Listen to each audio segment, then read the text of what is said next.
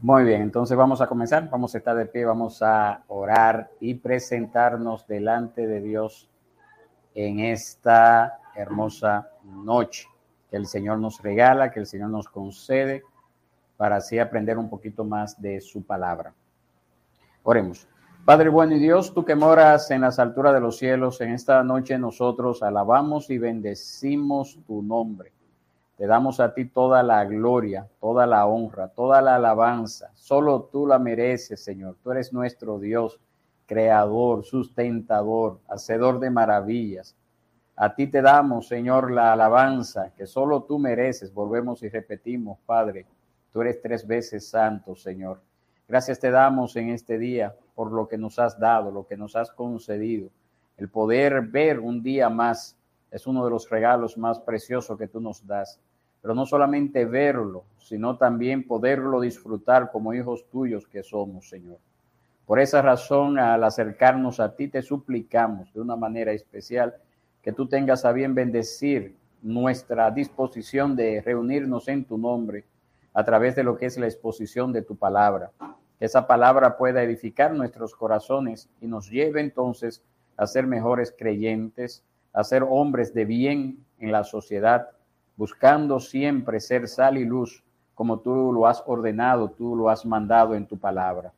Te suplicamos, Señor, que de una manera especial el tema que hemos de tratar, pues, sea el preámbulo de un año que te tenga a ti como el centro de toda nuestra existencia, de todo lo que somos, de todo lo que hacemos, Señor, nosotros podamos así disfrutarlo el año teniéndote a ti, Padre.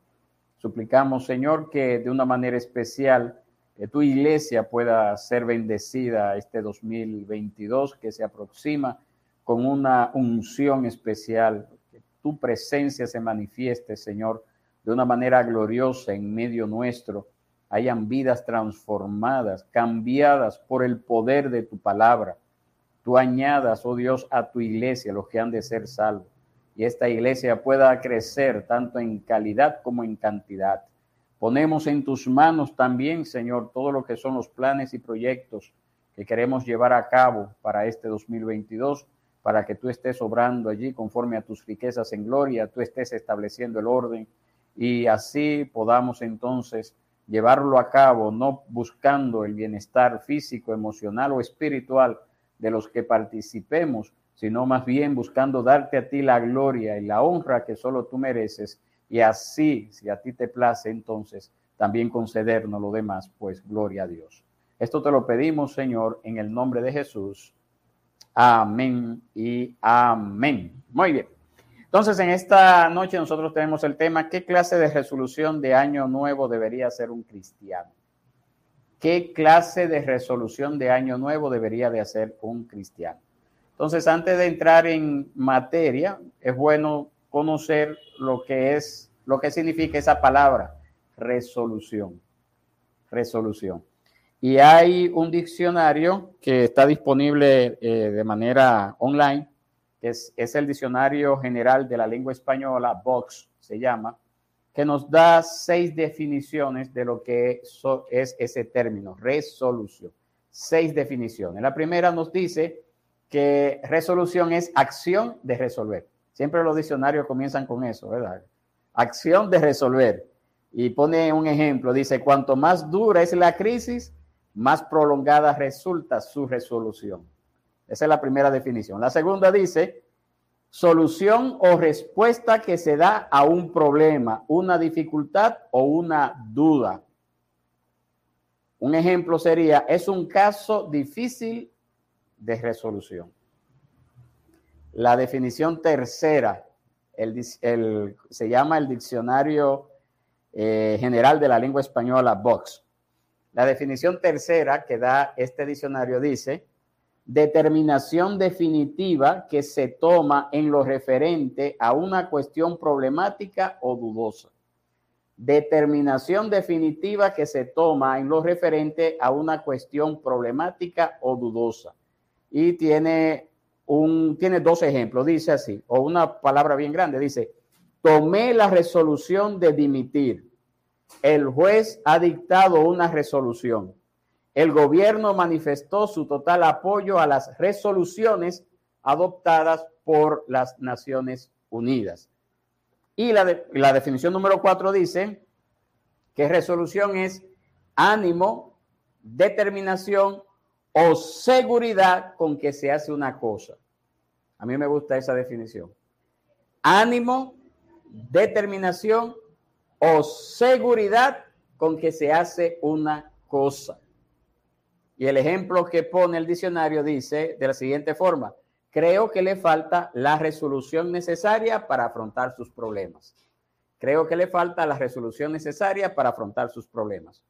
Y número cinco, otra definición de resolución nos dice, nitidez con que se percibe una imagen observada por un instrumento óptico o la imagen formada en una película fotográfica o en la televisión.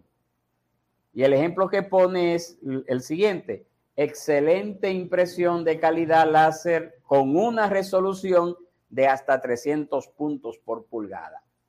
Y la última definición, que esa como que no la entendí mucho, y tiene que ver con la música, dice, música, paso de un tono o armonía disonante a otro consonante. Entonces eso parece que se usa en los músicos, pero como yo no soy músico, no entendí bien qué es lo que quiso decir esa sexta definición de ese término resolución. Muy bien, entonces antes de meternos de lleno, yo quisiera que pudiéramos leer una porción de las escrituras y ver un personaje allí en las escrituras que hizo una resolución, hizo una resolución y los resultados que vinieron de esa resolución. Ese pasaje se encuentra en Mateo capítulo 26.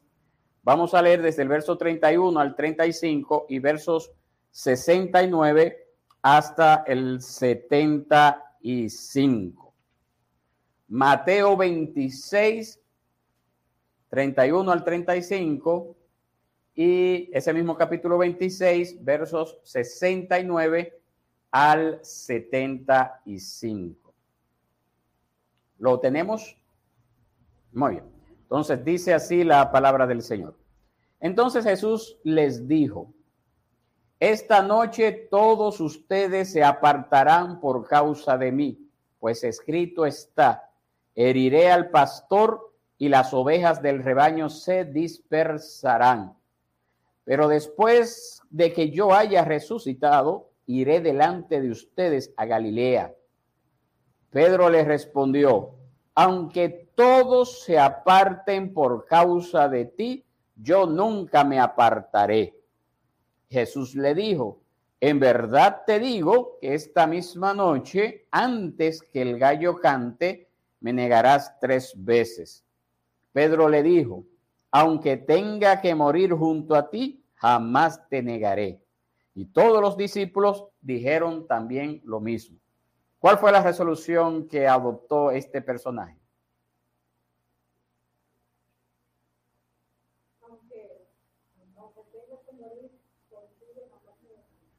Exacto. Aunque, aunque tenga que morir por ti, junto a ti jamás te negaré. Pero la resolución básicamente es que él no iba a negar al maestro. Comenzaba por ahí. Es una resolución compuesta, porque lo primero, no te voy a negar, pero tampoco voy a morir por. Tampoco voy a voy a permitir que eh, eh, tú mueras solo. Si tengo que morir junto a ti, yo voy a morir también. Entonces ahí está la resolución de este hombre llamado Pedro, que era un apóstol. Y también los otros apóstoles dijeron lo mismo que Pedro, pero siempre Pedro estaba eh, a la cabeza en cuanto a hablar de primero. Entonces vamos a leer el verso 69 hasta el 75. Mire lo que dice. Pedro estaba sentado afuera en el patio y una sirvienta se le acercó y dijo, tú también estabas con Jesús el Galileo. Pero él lo negó delante de todos ellos, diciendo, no sé de qué hablas. Cuando salió al portal, lo vio otra sirvienta y dijo a los que estaban allí, este estaba con Jesús el Nazareno. Y otra vez él lo negó con juramento yo no conozco a ese hombre. Un poco después se acercaron los que estaban allí y dijeron a Pedro, seguro que tú también eres uno de ellos, porque aún tu manera de hablar te descubre. Entonces él comenzó a maldecir y a jurar, yo no conozco al hombre. Y al instante un gallo cantó. Pedro se acordó de lo que Jesús había dicho, antes que el gallo cante, me negarás tres veces, y saliendo afuera, lloró amargamente. Entonces, en este pasaje, en estos dos pasajes bíblicos, nosotros tenemos la resolución de un hombre hecha en sus propias fuerzas. Esa es la resolución de un hombre hecha en sus propias fuerzas. Y por tanto, una resolución que es hecha en sus propias fuerzas se convirtió en nada. Pedro pensó que estaba diciendo algo que cumpliría con seguridad, pero una promesa que no tiene un mejor cimiento que su palabra dicha o la voluntad humana, no se, convierte en nada. En la mayoría de las ocasiones caerá a tierra. Entonces tenemos que comenzar por allí, mis hermanos. Tenemos que comenzar por allí. Nosotros vemos que tan pronto surgió la tentación, el apóstol Pedro negó a su Señor y nosotros vemos ahí que incluso recurrió a juramentos para confirmar su negación. Yo no lo conozco, yo juro que yo no conozco a ese hombre que está ahí, que estaba ya preso, Jesús. ¿Qué es la palabra de un hombre? Es una vasija de barro que se, quiebra con un golpe. La Biblia nos dice que nosotros somos barro. O sea, la palabra de un hombre, eh, eh, por muy fuerte que sea, van a haber circunstancias externas e internas que pueden llevar a que esas palabras no se cumplan. Tenemos que verlo así. es, es una resolución dicha por un hombre, puede convertirse en algo precioso, algo bello, algo glorioso en un capullo de una flor si cuenta con el auxilio divino, eso sí. Si cuenta con el apoyo divino, eso sí. Una palabra dicha por un hombre cambia totalmente cuando cuenta con el auxilio divino. Entonces, por esa razón nosotros aprendemos aquí que la palabra de un hombre pende únicamente de lo que puede soportar su capacidad humana y los factores externos Solamente depende de eso, su capacidad humana y esos factores externos, y por lo tanto, no depender en absoluto, eh, no podemos depender en absoluto de las resoluciones que nosotros hagamos con nuestras propias fuerzas. Eso, lo, es lo que nosotros tenemos que aprender. Yo no puedo hacer resoluciones de año nuevo si quisiera hacerla o no quisiera hacerla, porque vamos a ver ahora si se puede o no, pero no dependen, mis hermanos, de mi capacidad humana para yo lograr, por muy, por muy esforzado que yo sea, para yo lograr cumplir con lo que me trace. De las promesas que Dios nos da en su palabra depende todo lo que es la eternidad, todo lo que nosotros somos, de lo que el Señor nos da, de la voluntad de Dios. Y por esa razón nosotros no podemos pensar que vamos a tomar decisiones con nuestras propias fuerzas y por más que nos afanemos en lograrlo, siempre va a haber circunstancias. Circunstancias de adentro, ¿verdad? También los hay dentro de nosotros y también la mayoría de las veces circunstancias externas, de afuera, que inciden, que provocan que en la mayoría de las ocasiones cualquier resolución que tomemos no la podamos llevar a cabo. Entonces, dicho esto, nosotros tenemos que ver que como cristianos somos llamados a, si vamos a tomar resoluciones, a tomarlas siempre con la dirección de Dios. Pero antes de profundizar allí, tenemos que hablar un poquito acerca de lo que es la historia de las resoluciones. Porque quizás algunos piensan, las resoluciones es algo que está de moda, quizás hace 20 años no se oía, y puede ser que en República Dominicana hace 20 años no se oía, pero no es algo que data de 20 años, ni de 15, ni de 5 años. Ese, ese concepto de hacer resoluciones al inicio de un año nuevo data de la época de los babilónicos, de los babilonios. Hace más de 3000 años. hace más de 3.000 años que ese, esa forma de hacer resoluciones al inicio de un nuevo año se comenzaron a tomar por parte de los babilonios. ¿Por qué, mis hermanos? Porque hay algo en el inicio del nuevo año que nos hace pensar en un nuevo comienzo, en una nueva etapa. Y en realidad, mis hermanos, no hay ninguna diferencia entre el 31 de diciembre y el día primero. No hay ninguna diferencia. Nada místico, y eso es bueno aprenderlo, nada místico ocurre en la transición o a la medianoche del 31 de diciembre. No hay nada eh, especial en esa transición de, la, de las 11 y 59 del 31 a las 12 y a las 12 que ya comienza el, día primero. No hay nada místico allí. La Biblia tampoco nos habla ni a favor ni en contra de hacer resoluciones de año nuevo. Entonces, por lo tanto, como vimos el miércoles pasado, eso queda a la conciencia de cada uno de nosotros. El que, quisiera, el que quisiéramos tomar resoluciones para el año nuevo o no. Ahora bien, si un cristiano desea hacer una resolución de año nuevo o varias resoluciones de año nuevo, ¿qué debería de hacer? ¿Qué debería de hacer? Y esa, la respuesta a esa pregunta queremos dársela en esta noche, por si usted decide tomar algún tipo de resolución para este próximo año que inicia el sábado. Si usted quiere tomar algunas resoluciones, pues gloria a Dios, le vamos a ayudar a que usted tome las mejores resoluciones posibles y que no caiga en el error del apóstol Pedro. Estas resoluciones son muy comunes en todos los ámbitos de la sociedad. Por eso también nosotros vemos que en el ámbito secular siempre encontramos resoluciones y entre esas resoluciones las más comunes que oímos o leemos por, por, por los medios electrónicos, por, la, por los periódicos, las revistas, entre las que más se, se, publicitan está el rebajar, el llevar una dieta, el que tiene un problema con, los, ah, con el fumar, dejar de fumar, el que tiene problema con el alcohol, eh, eh, eh, renunciar a eso,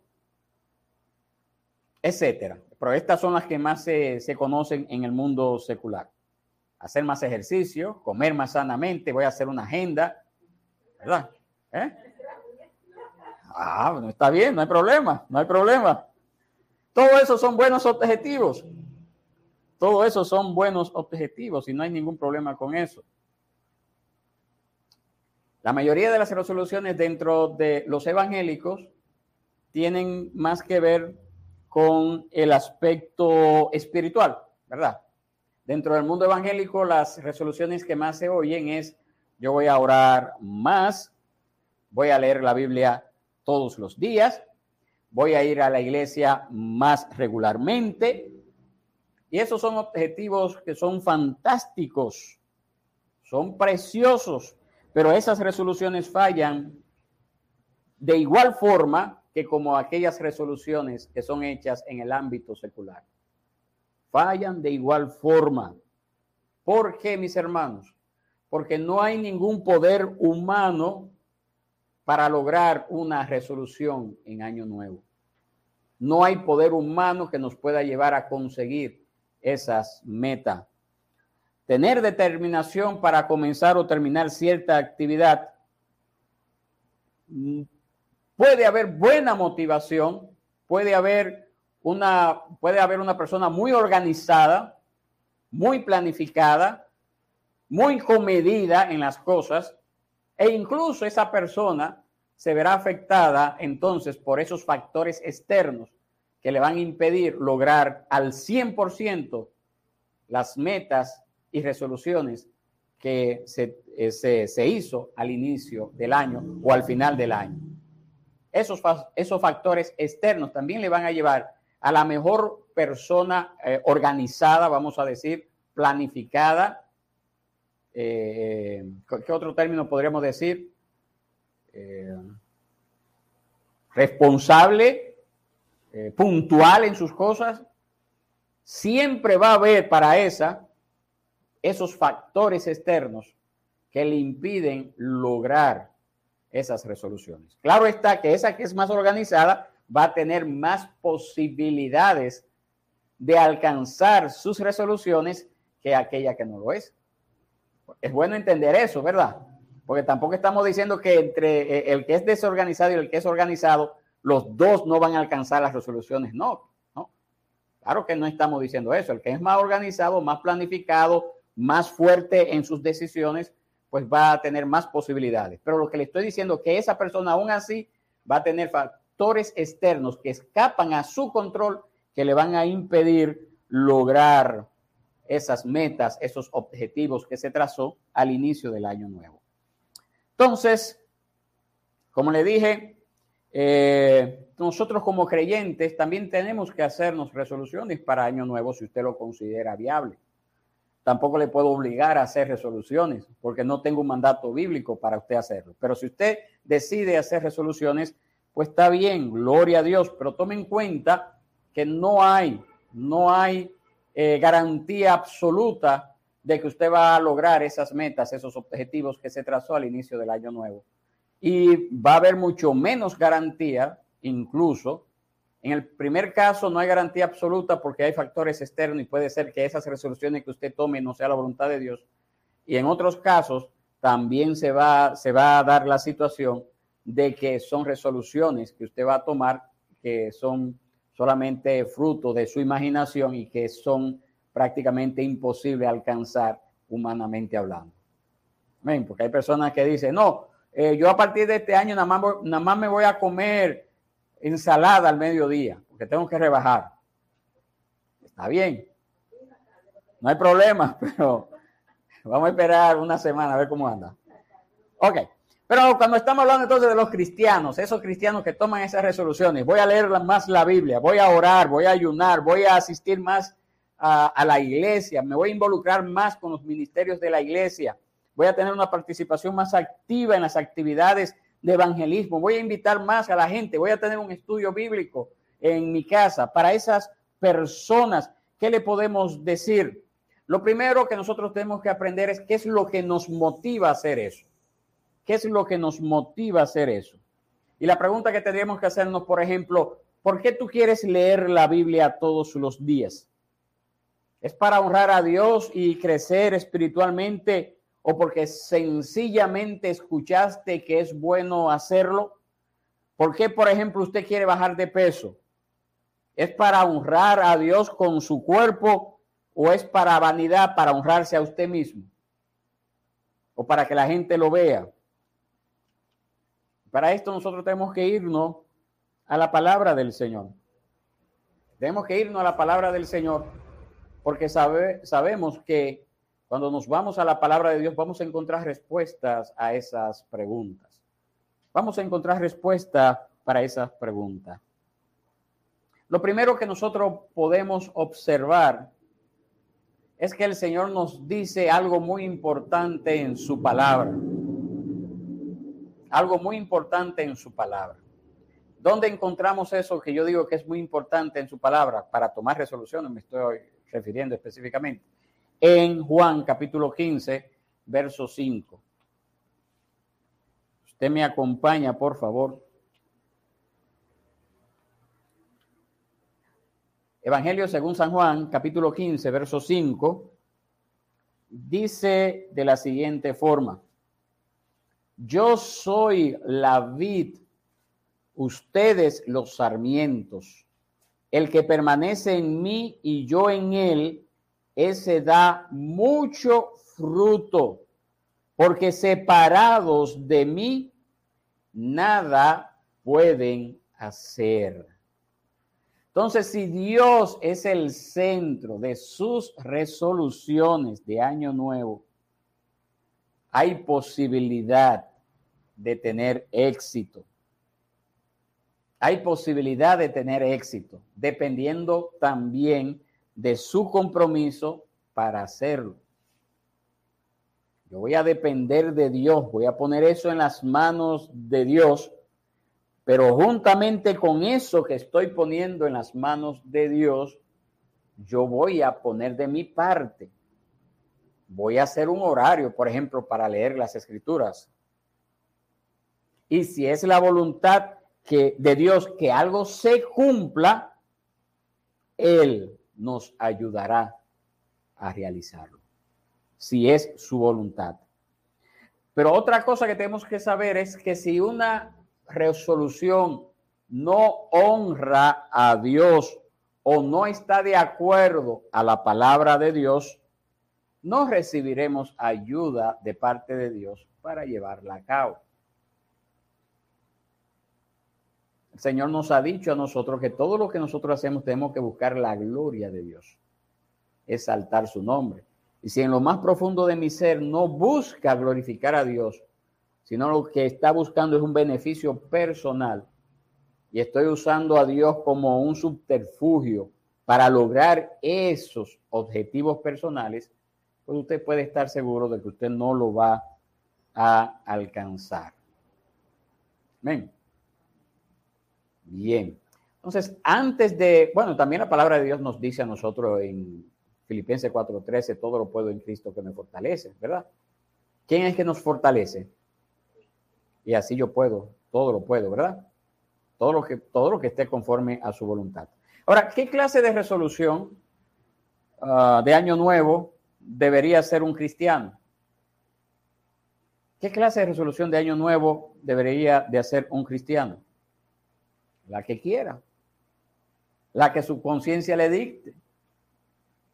No creo que ninguna resolución busque quebrantar alguna ley, ¿verdad? ¿Verdad? Si usted es cristiano no va a decir, no, yo lo que voy a buscar es aplastar al que está, al vecino que está a mi lado, que tanto me molesta. ya usted sabe que eso no, es de cristiano. Entonces, pero ¿qué tipo de resolución puede buscar o qué clase de resolución de año nuevo debería ser un cristiano? La respuesta sencilla es la que usted sienta hacer. No hay problema con ello, no hay pecado, no se peca con eso. ¿Es necesario hacer una resolución de año nuevo? No, no es necesario. Si usted la hace, está bien. Busque agradar a Dios, busque glorificar a Dios con su, su forma de hacer esas resoluciones y llevarla a cabo. Busque glorificar a Dios a través de ello. Pero antes de usted tomar cualquier tipo de resolución, a mí me gustaría invitarle a que usted considere ocho cosas primero, antes de usted tomar estas resoluciones.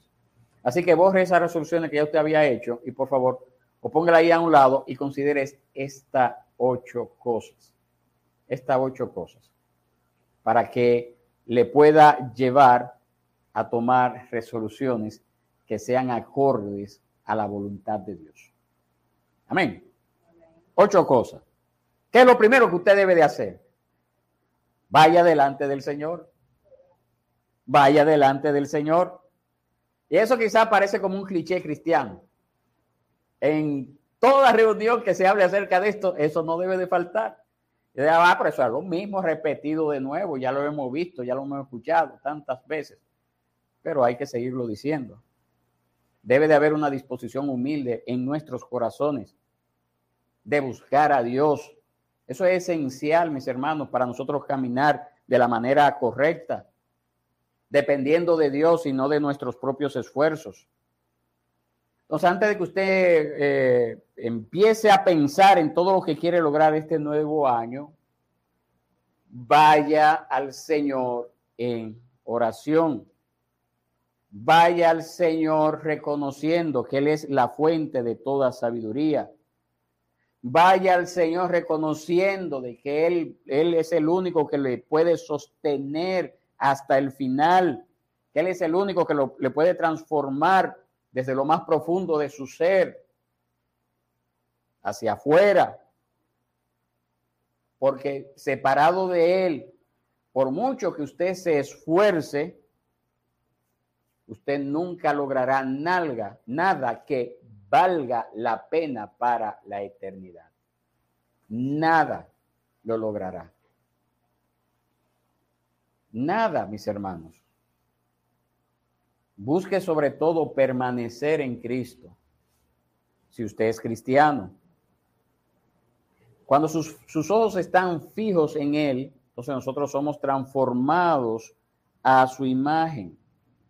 Y ese es nuestro propósito supremo, ser transformado a la imagen y semejanza de nuestro Señor y Salvador Jesucristo.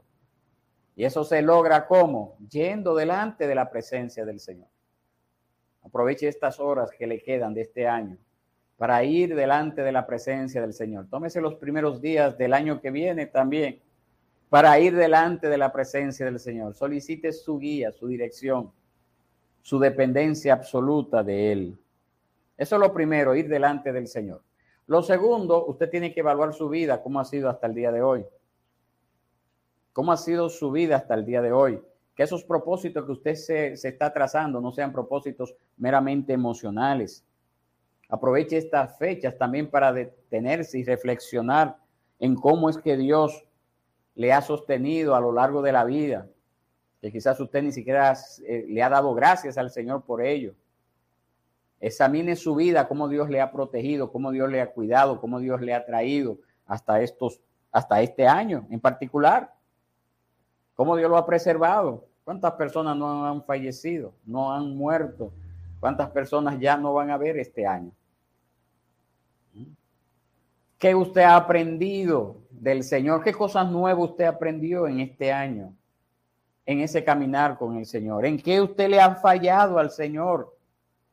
¿En qué usted le ha fallado? ¿En qué lugares le, le, le, ha puesto al Señor a un lado? O por el otro lado, ¿en qué áreas el Señor le ha puesto para que usted sea de influencia a otros?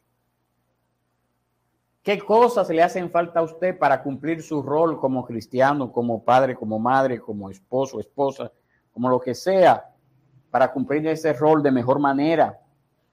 Esas son preguntas esenciales que le van a ayudar a usted a concentrarse en lo que realmente vale la pena. Una cosa es desear, por ejemplo, ejercitarse para, para poder tener más energía en su rol como padre, como madre, como esposo, como, como hijos que son lo que, las que están allá atrás. Y otra muy diferente es bajar, por ejemplo, de peso para verse mejor en las fotos que suben a los estados de las redes sociales. Son dos cosas muy diferentes, ¿verdad?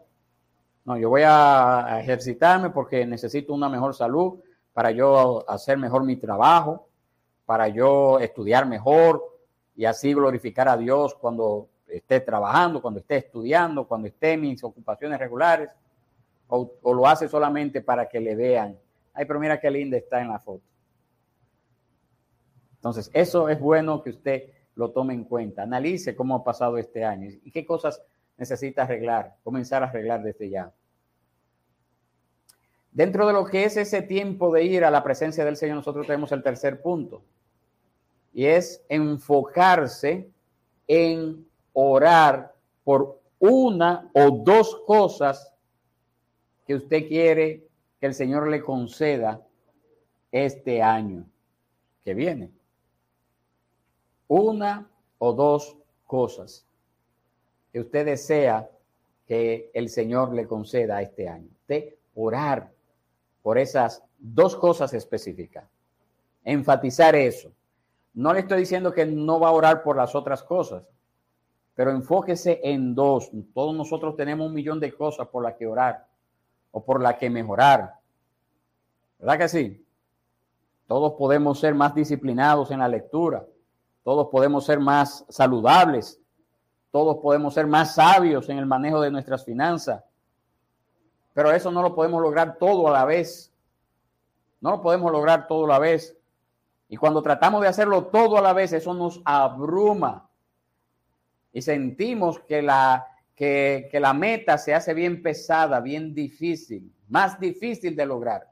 Pero si usted se enfoca, si usted prioriza una o dos cosas que usted quiere lograr y ora por ello específicamente, sin dejar de orar por las otras, pero se enfoca en eso, es más fácil lograr esa meta, esa resolución, que el, el trazarse 500 metas a la vez. Amén. Entonces, ore, ore por dos, una o dos cosas específicas. Hay un tiempo para todo, nos dice el libro de Eclesiastés. Entonces, luego que usted ha visto ese lugar donde usted está, lo que usted vio en el pasado, hacia donde, quiere ir, elija esa una o dos cosas y esté concentrado para que el Señor le dé esa gracia de usted alcanzar esas metas. Descansando siempre en Dios, sabiendo que Él es el que nos sostiene en este mundo tan difícil y que cada día se está haciendo más difícil. Él es el único que nos puede llevar a puerto seguro. Entonces, enfóquese en una o dos metas para comenzar el año. ore por ello. Dedíquese ese tiempo a eso específico. Y llegará un momento en que llegará esa convicción de que si no lo logró, pues ya va a tener que seguir orando por otras cosas y seguir enfocándose entonces en otras metas. Y si lo logró, pues ya ore dando gracias y entonces enfóquese en una o dos metas más. Sin dejar de orar por las otras, pero las principales deben de estar enfocadas en una o dos. ¿Me entiende lo que le estoy diciendo con esto? Una o dos. Puede ser una o dos.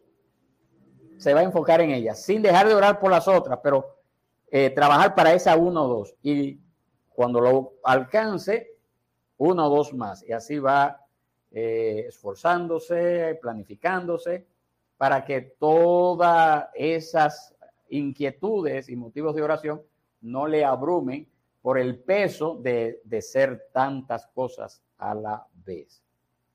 Ven. Número cuatro, no camine solo. Ah, que no camine solo porque la calle está peligrosa. No, no estoy diciendo eso, aunque claro, sí, pero de todas formas ellos asaltan hasta los grupos, como quieran un lío. Pero no estoy hablando de eso. ¿Ah? Muchas veces esos propósitos de año nuevo generalmente suelen ser vistos como, como algo muy personal, ¿verdad? Como algo muy personal.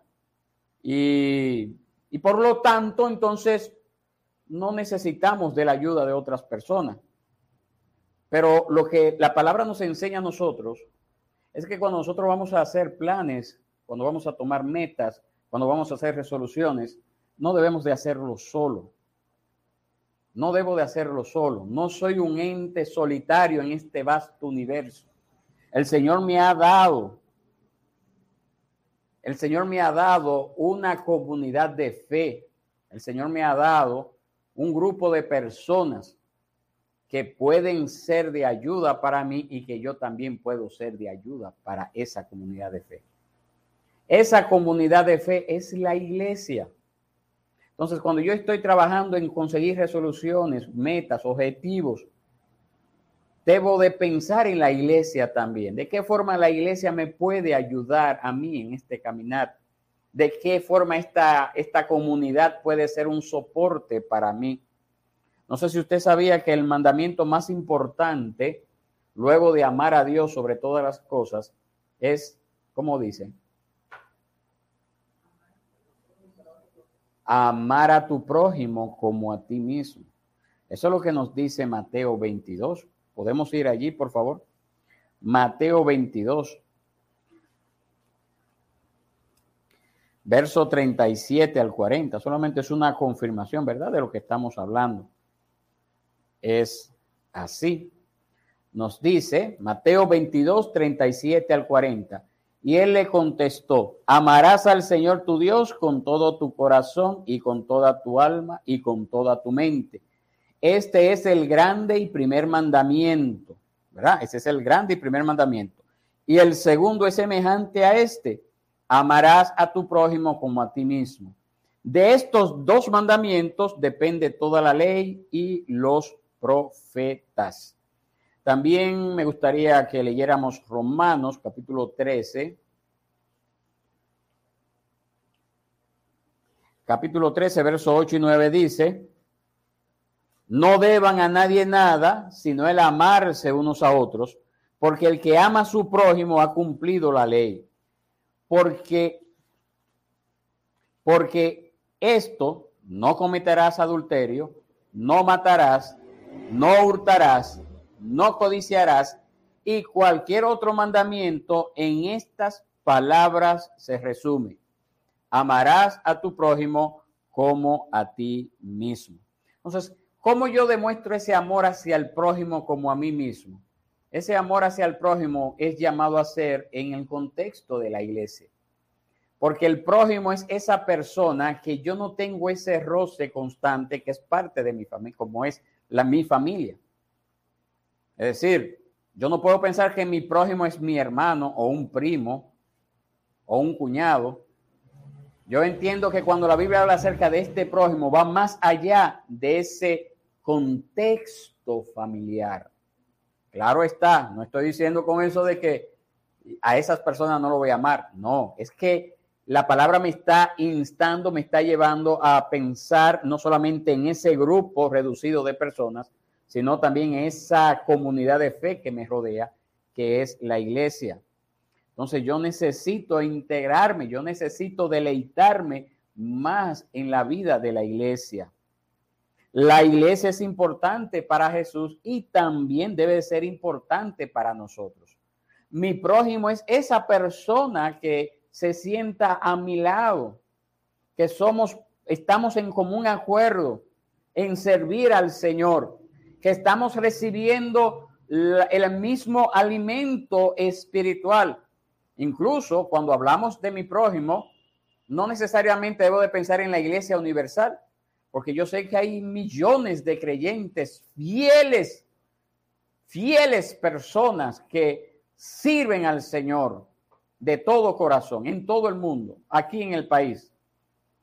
Hay miles de personas. Ahora, yo no voy a tener la misma capacidad de servir, de amar a esa persona, a la que está, por ejemplo, al creyente que ahora mismo está en San Pedro de Macorís. Porque quizás nunca lo voy a ver, nunca lo voy a conocer. ¿Verdad? ¿A quién yo tengo la oportunidad de amar y servir? Al que está sentado a mi lado en esta hora. O al que se va a sentar a mi lado el próximo domingo. Ese es mi prójimo a quien el Señor me manda a amar. ¿Por qué? Porque yo digo que es así, porque el Señor dice que Él dio su vida por ella, por su iglesia, y prometió edificarla. Por esa razón nosotros debemos de buscar integrarnos más en la vida de iglesia, en la vida de la iglesia. Dios no hace cristianos solitarios. No somos llaneros solitarios, como el famoso personaje de las películas. No somos cristianos solitarios. Dios al que salva lo hace parte de la iglesia. Entonces el congregarnos y apoyar la iglesia no es una opción, es un mandato. Es un mandato. Y hasta que no tengamos eso en claro, entonces no podremos cumplir con ese mandamiento de amar a mi prójimo como a mí mismo, porque es ahí en el contexto de la iglesia que comienza ese amor que el Señor me manda a tener por mi prójimo. Mire lo que dice Mateo 16, 18. Dice así, hablando acerca de la iglesia. Yo también te digo que tú eres Pedro y sobre esta roca, sobre esa roca era el, eso que había acabado de decir Pedro, edificaré mi iglesia y las puertas del Hades no prevalecerán contra ella. Amén. Un cristiano que no, no, no es parte de una iglesia, pues lamentablemente no se puede cumplir esta porción de las escrituras. Porque el Señor ha dicho que la puerta del Hades no prevalecerá con ella, contra la iglesia, no contra el cristiano. Es contra la iglesia, esa comunidad de fe. Pero también el apóstol Pablo hace una, alegoría de lo que es la iglesia y la relación que existe entre los esposos. Él hace esa alegoría en Efesios capítulo 5. Así que yo quiero invitarle a que usted busque Efesios capítulo 5, verso 22 al 27. Las mujeres estén sometidas a sus propios maridos como al Señor, porque el marido es cabeza de la mujer, así como Cristo es cabeza de la iglesia, siendo él mismo el salvador del cuerpo. Pero así como la iglesia está sujeta a Cristo, también las mujeres deben estarlo a sus maridos en todo. Maridos, amen a sus mujeres, así como Cristo amó a la iglesia y se dio él mismo por ella para santificarla, habiéndola purificada purificado por el lavamiento del agua con la palabra, a fin de presentársela a sí mismo, una iglesia en toda su gloria, sin que tenga mancha ni arruga ni cosa semejanza, semejante, sino que fuera santa e inmaculada. Así también deben los maridos amar a sus mujeres como a sus propios cuerpos. El que ama a su mujer, a sí mismo se ama. Y sigue hablando el apóstol Pablo acerca de esa, de esa, esa relación, esa interrelación que debe de existir entre Cristo y la iglesia, el marido y su mujer. Entonces, así como el Señor da tan alta importancia a la iglesia, así mismo nosotros deberíamos de darle esa misma importancia a la iglesia. Dios nos hizo, nos hizo para vivir en comunidad. Nosotros somos parte de un cuerpo. Ahora, ¿qué cuerpo es ese? La iglesia. Y todos tenemos la misma misión. Amar a Dios, eso es lo primero, y amar a los demás. Y el mayor amor que yo puedo mostrarle a los demás es hacer de esas personas discípulos de Cristo. A veces no tenemos claridad acerca de lo que debemos estar haciendo en este momento para cumplir esta misión. O sea, ¿cómo yo puedo hacer eso? Pues para eso están los, estoy yo como pastor. El Señor le ha dado ese llamado para poder edificar la iglesia y para que así ustedes también puedan ocupar el rol que Dios espera que como parte del cuerpo de Cristo todos tomemos nuestro, nuestro lugar de importancia. Amén. ¿Hay alguna pregunta hasta ahora? ¿Alguna inquietud? ¿No? Ok. Número cinco, usted debe de enfocarse en los hábitos más que en las metas. Debe de enfocarse en los hábitos más que en las metas. Las metas son buenas, pueden darnos dirección. Está bien proponernos, por ejemplo, leer toda la Biblia en un año. Sin embargo, la meta no debe de ser el objetivo final. De nada nos sirve a nosotros simplemente decir, ya yo leí la Biblia completa. De, nada nos sirve si decimos eso. La meta debería de ser constituirnos en personas constantemente dependientes de la palabra de Dios. Y lo mismo que con, con, cualquier otro propósito, ser dependientes de la palabra de Dios. Entonces, en vez de buscar alcanzar una meta y ya, debemos de enfocarnos en desarrollar hábitos diarios que nos lleven en la dirección del propósito que nos hemos establecido. Amén. ¿Usted quiere mejorar en su lectura de la Biblia? Comience entonces en establecer una hora y un lugar en el cual usted constantemente se acerque a la palabra de Dios. Sin importar si usted lee un capítulo o diez, lo importante es que usted pueda crear hábitos pequeños hábitos pequeños en los que usted pueda perseverar con facilidad. No quiera cambiar las cosas de la noche a la mañana. La gente quiere dar saltos grandes sin comenzar a dar pequeños saltos. Esto es para darle un ejemplo, para darles a ustedes un ejemplo. La palabra de Dios es nuestro alimento espiritual y nunca debe de faltar en nuestra dieta diaria. Pero eso comienza con pequeños detalles. Tener un lugar fijo, una hora fija. Comenzar por pequeñas porciones si es necesario. Comenzar dando esos pequeños pasos. Para entonces alcanzar los pasos mayores o los grandes saltos. Pero tiene que comenzar haciéndose, dándole ese como un ejemplo, haciendo de, de, la lectura un hábito, leyendo pequeñas porciones, poco a poco, poco a poco, crear costumbre. crear costumbre. Número seis, usted debe de ser más sensitivo con su pecado. ¿Quién ha dicho aquí que somos perfectos sin pecado? ¿Alguna vez lo han oído de mí? ¿Eh?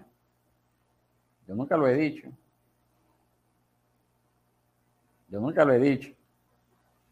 Posicionalmente nosotros hemos sido librados del pecado, eso está claro. Todos nuestros pecados han sido perdonados y nuestra culpa ha sido quitada a través de la obra de Cristo. Pero a pesar de ello, nosotros tenemos una batalla constante con nuestro pecado. Y usted tiene que estar siempre eh, eh, alerta de que al menor descuido, esa carne, de la cual todavía somos parte, Satanás y el mundo, va a llevarnos a pecar. Tenemos que hacer tenemos que hacernos conscientes de que tenemos una batalla en contra del pecado que todavía reside en nuestro cuerpo. Un cristiano maduro es una persona que es sensible a ese pecado y busca batallar constantemente en contra de él. Peleando constantemente en contra de él. Nunca justificando. Encontrando una excusa para seguir pecando. Ah, no, porque esta gente me hace, me hace perder la paciencia. Eso no es excusa. Usted tiene que estar consciente de su pecado, usted tiene que estar alerta siempre para que el pecado no gane ventaja en usted. Nunca busque excusarse. El pecado debe ser, debe de ser algo que nos duela, también debe de ser algo que nos cueste caer en él. Es decir, no, no, yo no puedo porque no puedo eh, eh, faltarle al Señor. Y si caemos, ¿qué tenemos que hacer? Seguirnos revolcando, revolcando en el, en el lodo, en la tierra, en el polvo. ¿Qué debemos de hacer? Si usted se cae, ¿qué usted hace? Se para y sigue caminando y limpia el sucio. ¿Verdad que sí? ¿Cómo se hace eso en la vida cristiana? Puesto los ojos en Jesús. Pequé, reconozca su pecado, confiéselo y apártese del pecado. Eso es lo que nos dice la palabra. Reconcíliese con esa persona a la cual también le ha faltado.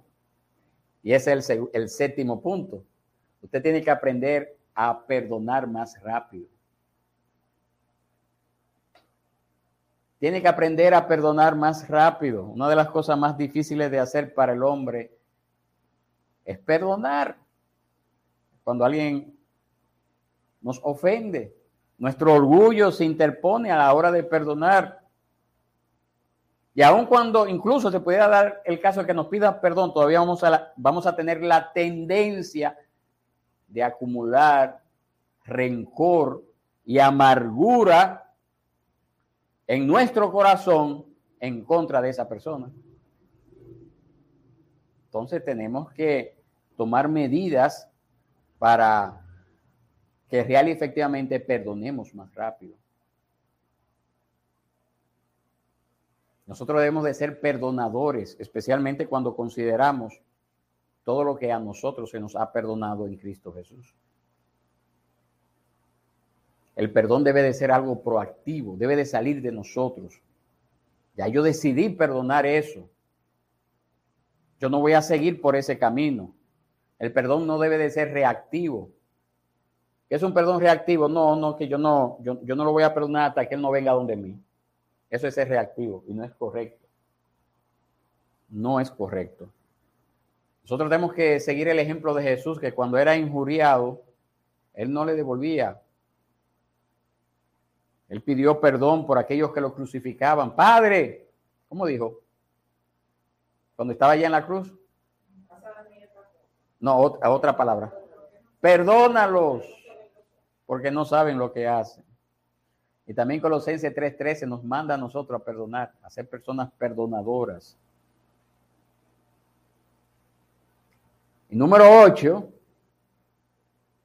tenemos que vivir con la mente puesta en las cosas de arriba.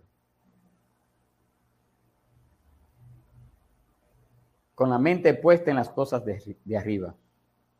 Este mundo es muy atractivo. Este mundo está lleno de tentaciones. Cuando usted sale a la calle va a ser bombardeado con tentaciones. Acuérdese que el enemigo, Satanás, el mundo y la carne son sus tres principales enemigos. Entonces, cuando usted sale allá, usted va a salir al campo de batalla. Va a salir al campo de batalla. Y por esa razón nuestras mentes pueden fácilmente perder de vista el blanco eterno que tenemos por delante, el blanco de la soberana vocación que es Cristo Jesús. Entonces no podemos permitir que nuestra mente y corazón se distraigan de nuestra meta. Entonces tenemos que hacer esos ejercicios espirituales de aprender a vivir con una mente celestial, poniendo nuestra mira en Jesús y en las cosas de arriba. Ahora, eso solamente se puede lograr cuando ya hemos hecho lo otro, ¿se acuerda? Ir más seguido delante de la presencia del Señor, ir más seguido a la palabra del Señor, aprender a perdonar, aprender a pedir perdón, para poner, poder poner las cosas, en nuestras mentes en las cosas de arriba, tenemos que dar los otros siete pasos. Los otros siete pasos.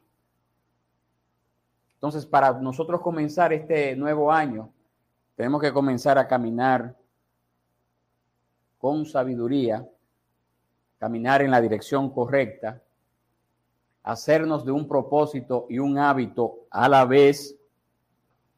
Debemos de esforzarnos en, en la misión que nos ha sido encomendado, de ser personas de bien en la sociedad, de ser sal, de ser luz, de ser un ejemplo vivo a seguir por los que nos rodean.